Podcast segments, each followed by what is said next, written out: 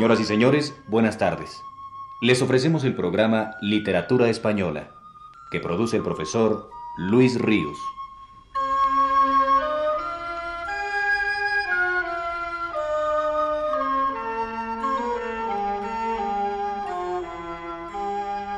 El profesor Ríos nos dice en su último texto. Al comenzar a hablar la semana pasada de la nueva poesía de León Felipe, Decía que la necesidad que el poeta tiene de desfogarse del fuego de la rabia por el crimen inconcebible que los nazis cometieron con los judíos, alcanza a los más grandes poetas que imaginaron el infierno y que no previeron la monstruosa dimensión que la facultad de hacer el mal puede llegar a tener en el hombre. En ese momento de ira y de impotencia, no hay reverencia ni respeto que valgan para que León Felipe pueda contener el reproche el sarcasmo contra Dante, Virgilio, Blake, Rimbaud. Es una furia más allá de todo respeto, donde lo grotesco, lo anacrónico, hasta lo injusto, están justificados por la desolación que invade al poeta de nuestro siglo, que fue testigo del más abominable de los infiernos. Por eso el poeta se concede a sí mismo el derecho de hablarles así.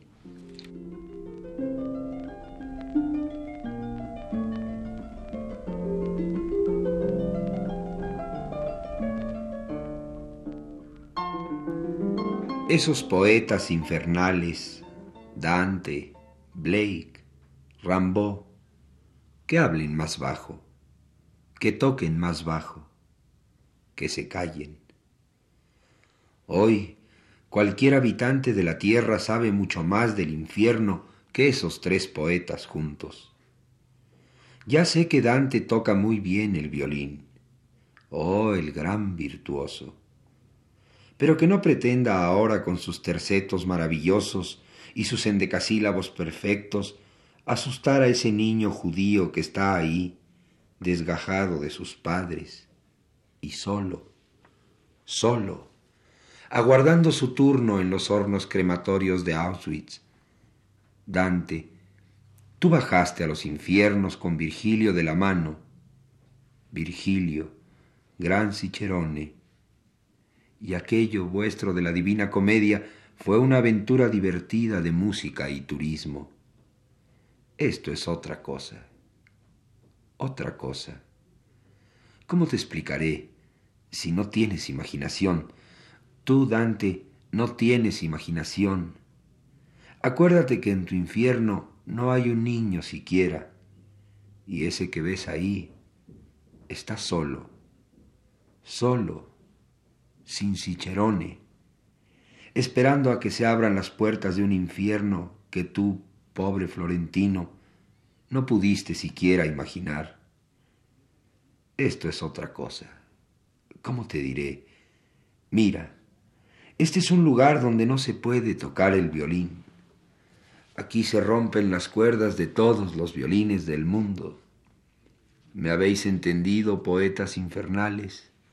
Virgilio, Dante, Blake, Rimbaud, hablad más bajo, tocad más bajo, Shh, callaos.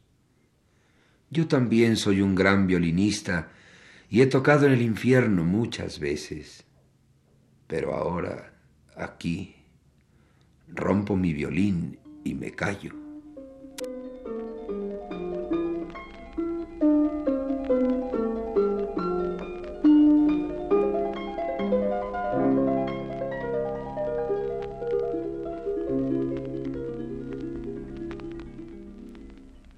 He querido leer íntegro este poema para que pudiera apreciarse esa extraordinaria habilidad de León Felipe para armonizar dentro de un solo poema el tono irónico, sarcástico, del que antes hablaba, con otros de distinto registro, con el apóstrofe, con el acento grave, con la interrogación titubeante que da pie a la comparación explicativa. De toda esa extraordinaria variedad tonal, resulta esa sobrecogedora expresividad que su poesía ha tenido siempre. Qué ingenuo sería querer refutar al poeta desde el plano de la razón objetiva, y decirle que Dante y Virgilio son genios venerables, y decirle que el pueblo alemán, como todos los pueblos, está lleno de virtudes, de altísimas virtudes también. Tendríamos que haberle dicho ya hace muchos años que es injusto haber afirmado que el verdadero símbolo del español es el hacha aniquiladora, y que no es verdad que el hombre es un insecto que vive en las partes pestilentes y rojas del mono y del camello. Con poetas en cuya obra es tan primordial el sustento histórico, la alusión a la circunstancia más inmediata, a veces puede perderse de vista el hecho verdadero de ser el lenguaje poético, de suyo siempre metafórico, expresivo de un sentimiento, de un afecto vivido en un momento determinado, con una especial intensidad, y nunca significativo, esto es, signo de una realidad conceptualmente percibida, objetivada. La frase desaforada, hiperbólica, es también metáfora. Dice otra cosa de lo que las palabras que la componen dicen aislándolas. El poeta no es historiador. No va a organizar los sucesos del mundo para deducir de ellos leyes ni teorías racionales. El poeta va a dejar constancia eterna de determinados momentos psíquicos suyos, vividos con tal tensión de espíritu, que en cada uno de ellos se le revela la vida toda, el latido del vivir en plenitud de eternidad. Y la hipérbole es el sustento expresivo por excelencia de León Felipe, hacia arriba y hacia abajo. En su voz cabe la más ilimitada venganza y la más inusitada piedad, la más vociferante soberbia y la humildad más desamparada. Pero lo mismo que querer reducir a significación objetiva lo que es expresión afectiva, sería totalmente erróneo querer conciliar las descomunales y opuestas fuerzas hiperbólicas de la palabra de León Felipe para reducir la imagen que de su ser poético y humano nos hiciéramos a la resultante de ambas. El hombre es íntegramente él en el momento de estar siendo, en cada uno de los innumerables momentos que componen su vida, por más que la sucesión de tales momentos hagan a estos distintos y aun contradictorios entre sí. Lo mismo que no podemos valorar a un poeta promediando sus mejores y sus peores obras, no podemos cifrar la verdad esencial de un hombre en la resultante del conjunto de sus sentimientos, ideas y actos. Ese hombre no es el hombre real.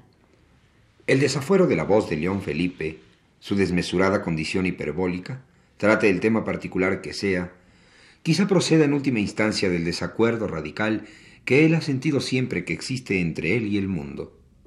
La conciencia que el poeta tiene de la contrahechura y la malandanza del mundo lo hizo desasosegado, amargo, impaciente, y porque no se podía conformar con quedarse arrinconado y mudo esperando el final, sino que un maravilloso impulso redentor obraba dentro de él, por eso se lanzó a los caminos a luchar por el advenimiento de un nuevo mundo. Y como sabía también la inutilidad de esa lucha, porque el mal no es histórico ni social, sino teológico, metafísico, vociferó, blasfemó y originó ríos y mares con sus inacabables lágrimas.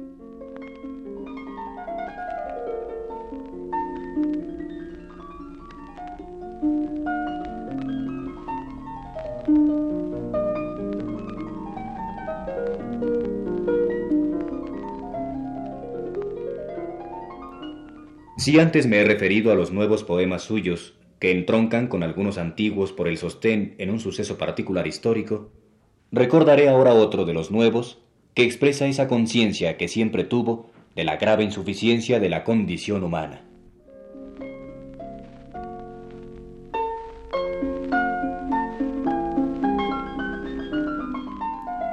La rosa de harina. Pero el hombre es un niño laborioso y estúpido, que ha hecho del juego una sudorosa jornada. Ha convertido el palo del tambor en una asada y en vez de tocar sobre la tierra una canción de júbilo, se ha puesto a cavarla. Si supiésemos caminar bajo el aplauso de los astros y hacer un símbolo poético de cada jornada. Quiero decir que nadie sabe cavar al ritmo del sol y que nadie ha cortado todavía una espiga con amor y con gracia. Ese panadero, por ejemplo. ¿Por qué ese panadero no le pone una rosa de pan blanco a ese mendigo hambriento en la solapa?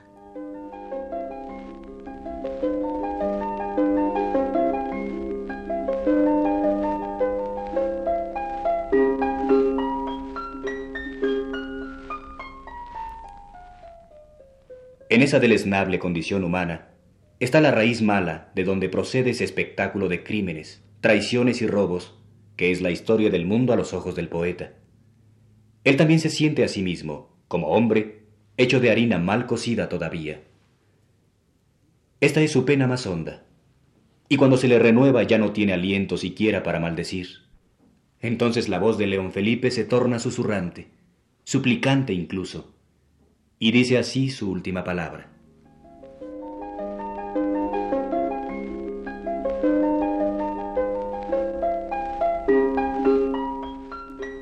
Perdón. Soy ya tan viejo y se ha muerto tanta gente a la que yo he ofendido y ya no puedo encontrarla para pedirla perdón. Ya no puedo hacer otra cosa que arrodillarme ante el primer mendigo y besarle la mano. Yo no he sido bueno. Quisiera haber sido mejor. Estoy hecho de un barro que no está bien cocido todavía. Tenía que pedir perdón a tanta gente, pero todos se han muerto. ¿A quién le pido perdón ya? ¿A ese mendigo? No hay nadie más en España, en el mundo, a quien yo deba pedirle perdón. Voy perdiendo la memoria y olvidando todas las palabras. Ya no recuerdo bien. Voy olvidando, olvidando, olvidando. Pero quiero que la última palabra la última palabra pegadiza y terca que recuerde al morir sea esta, perdón.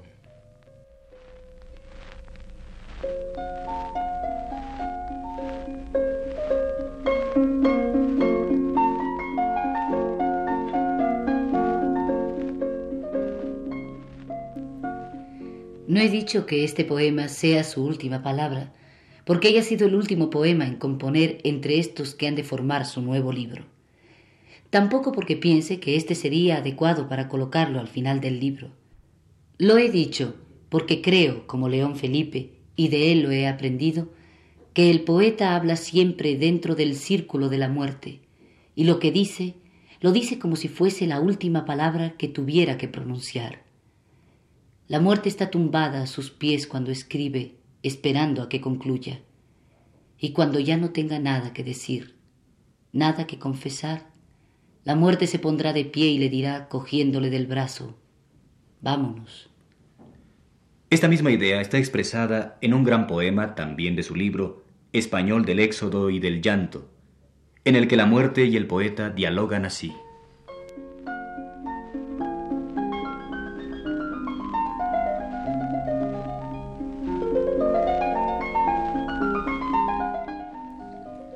Oh muerte, ya sé que estás ahí. Ten un poquito de paciencia. Son las tres.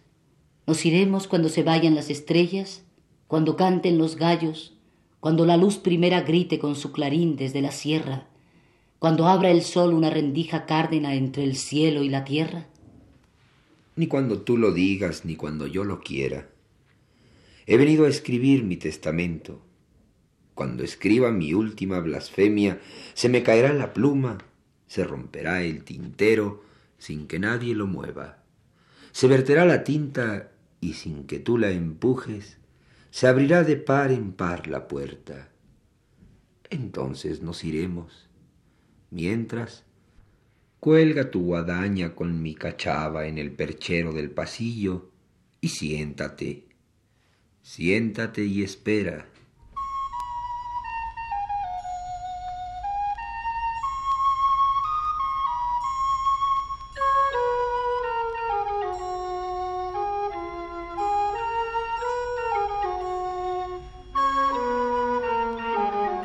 Les hemos ofrecido así, señoras y señores, el programa Literatura Española, que produce el profesor Luis Ríos.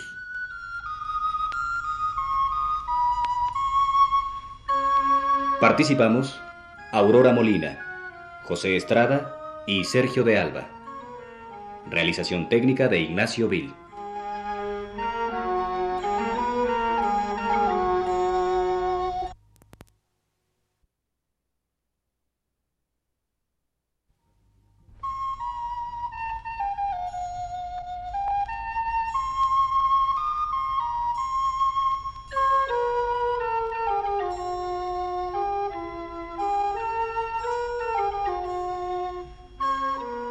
Señores, les presentamos el programa Literatura Española, que produce el profesor Luis Ríos.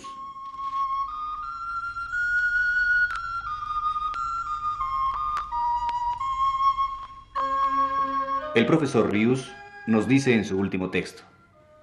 Terminaré hoy de comentar los nuevos poemas que a los 80 años nos ha entregado León Felipe.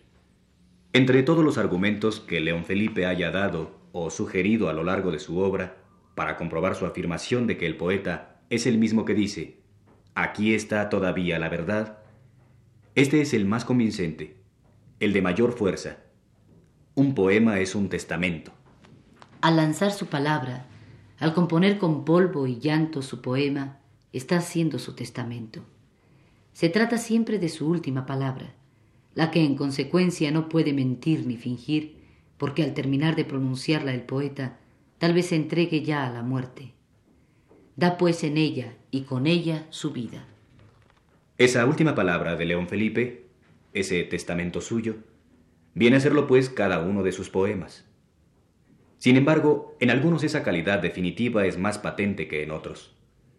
Y entre esta gavilla de poemas nuevos que he venido comentando, hay uno que más que ningún otro, que más todavía que el intitulado Perdón, contiene la última, maravillosa palabra del poeta. Es un largo poema que pertenece a la tercera gran temática león felipesca. Ya no un episodio del espectáculo del mundo, como los primeros a que aludí, tampoco ya con la condición humana en general, el hombre en abstracto. Ahora es su propia vida la que el poeta transmuta de materia en forma.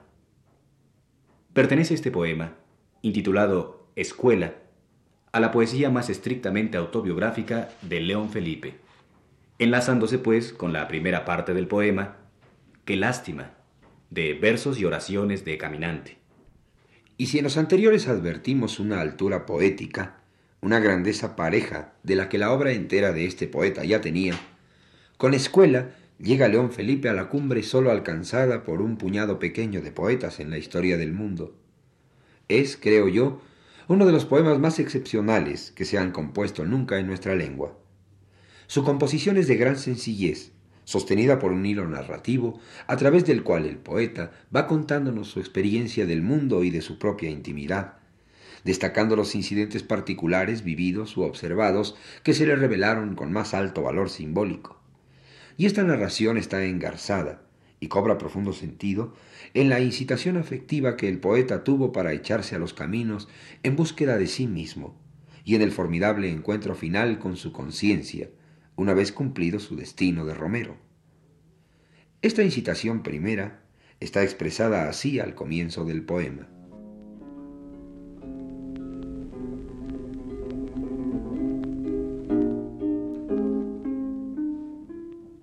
Oí tocar a los grandes violinistas del mundo, a los grandes virtuosos, y me quedé maravillado. Si yo tocase así, como un virtuoso.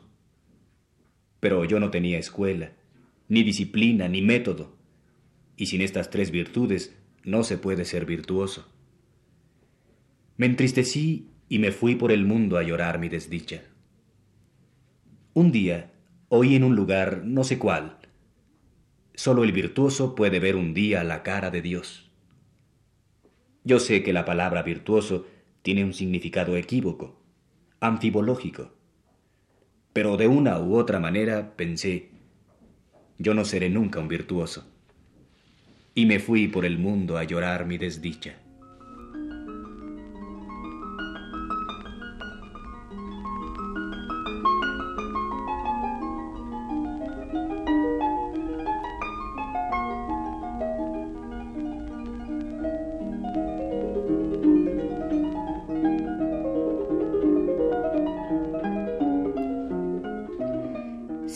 Entonces el recuento de sucesos vividos con la celeridad con que dicen que pasan por la mente del moribundo los principales episodios de su vida. Cuenta el poeta cómo se echó a andar tristemente al saber que nunca podría ser un virtuoso, solo casi siempre, otra vez subido al carro de la farándula española, que vio muchos cementerios, que blasfemó, que vivió tres años en la cárcel como delincuente vulgar, que viajó por países y continentes oyendo historias de marineros y emigrantes, que llegó a África, a la costa del Golfo de Guinea. Y todo esto lo cuenta con una absoluta sencillez, claridad, apegado a la más prosaica realidad, como una historia. De esta manera, por ejemplo,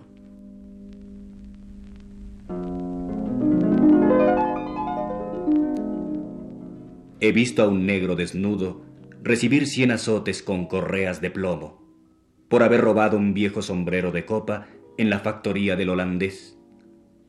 Vi parir a una mujer y vi parir a una gata, y parió mejor la gata.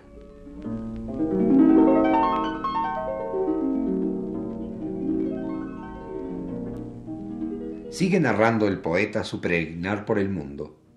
Nos habla de la guerra sangrienta a la que asistió, de las ciudades bombardeadas, de los escombros y de los cientos de cadáveres que vio una noche en una ciudad buscando el cuerpo de un amigo muerto. Recuerda que estuvo en manicomios y hospitales y en un leprosario, donde compartió el pan y un día les dio la mano a los leprosos, que durmió sobre el estiércol de las cuadras y en los bancos de los parques públicos. Y de pronto la narración objetiva se interrumpe. Es ahora como un hondísimo lamento lo que el poeta recuerda y revive. Alude a su cuerpo, a una llaga en su cuerpo.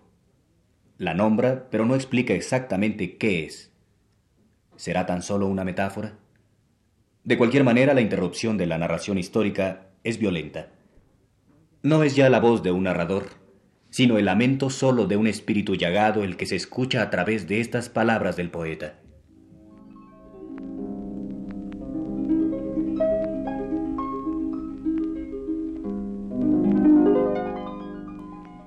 Y esta llaga que llevo aquí escondida desde mozo, hace sesenta años, que sangra, que supura, no se cierra, y no puedo enseñarla por pudor. No es herida gloriosa de guerra, pero hay llagas redentoras.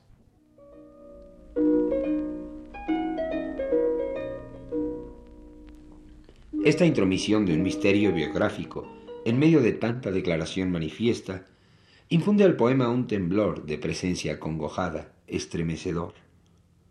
Y a ese misterio se añade otra referencia más vaga y nebulosa, y más desasosegante todavía, porque alude a una experiencia dramática, sin perfiles, apasionadamente confusa, que introdujo en la mente del poeta la idea terrible del suicidio.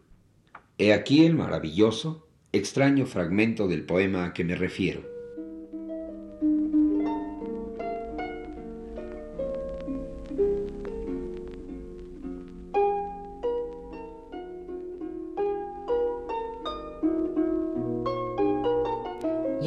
Alguien me llevó, ciego, a un lugar de pesadilla, de bicéfalos monstruos. ¿Alguien? ¿O fue el veneno antiguo y poderoso de mi sangre, que está ahí agazapado como un tigre, se levanta a veces, deforma el amor, y me deja sin defensa en un mundo subyugante, satánico y angélico a la vez, donde se pierde al fin la voluntad? Y uno ya no puede decir quién quiere que venza, si la luz o la sombra. Sin embargo, aquella vez vencieron y me salvaron los ángeles, pero yo no fui un soldado valiente. Oh, el amor, el amor, qué forma toma a veces. ¿Por qué está así? ¿Por qué este veneno de la sangre está ahí siempre, agazapado como un tigre? Y no se va. Y a veces se levanta y lucha. Y ay, puede más que los ángeles. Volví a blasfemar y otra vez, desesperado, quise escaparme por la puerta maldita y condenada. Y mi ángel de la guarda me tomó por los hombros y me dijo severo, no es hora todavía, hay que esperar. Y esperé y sufrí y lloré otra vez.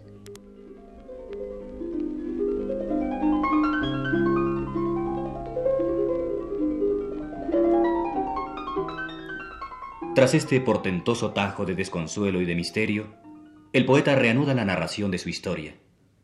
Nos cuenta que ha visto llorar a mucha gente, que vivió seis años en los Estados Unidos buscando a Whitman y que nadie lo conocía allí, que llegó a México, donde ha vivido tantos años y ha presenciado monstruosidades y milagros, que ha acompañado a la muerte muchas veces y que es hermano de todos los desterrados del mundo.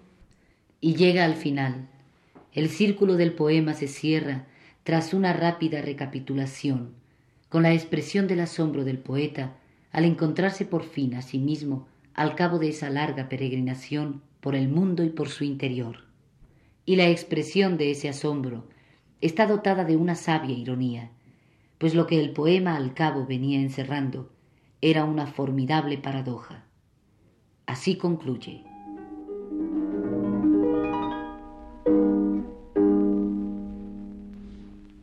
He vivido largos años y he llegado a la vejez con un saco lleno de recuerdos, de aventuras, de cicatrices, de úlceras incurables, de dolores, de lágrimas, de cobardías y tragedias. Y ahora, de repente, a los ochenta años, me doy cuenta de que sé tocar muy bien el violín, que soy un virtuoso que puedo tocar en los grandes conciertos del mundo. Me gusta haber llegado a la vejez siendo un gran violinista, un virtuoso, pero con esta definición que oí cierta vez en un lugar, no sé cuál. Solo el virtuoso puede ver un día la cara de Dios.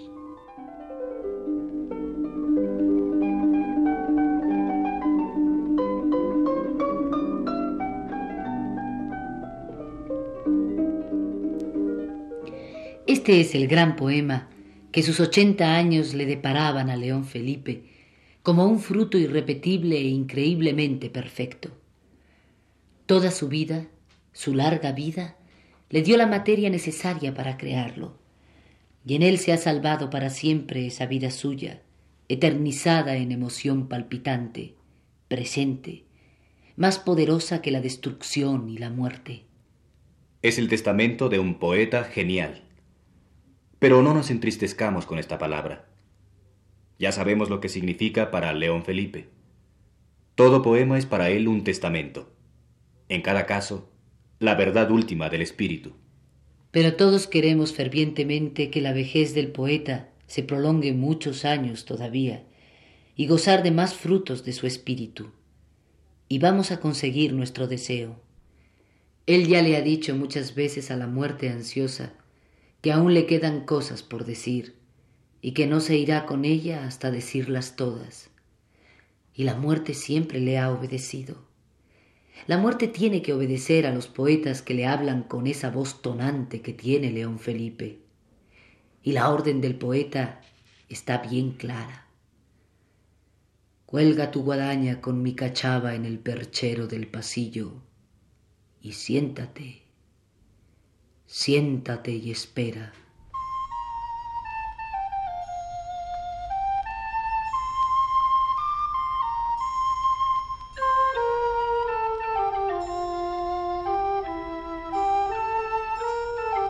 Les hemos ofrecido, señoras y señores, el programa Literatura Española, que produce el profesor Luis Ríos.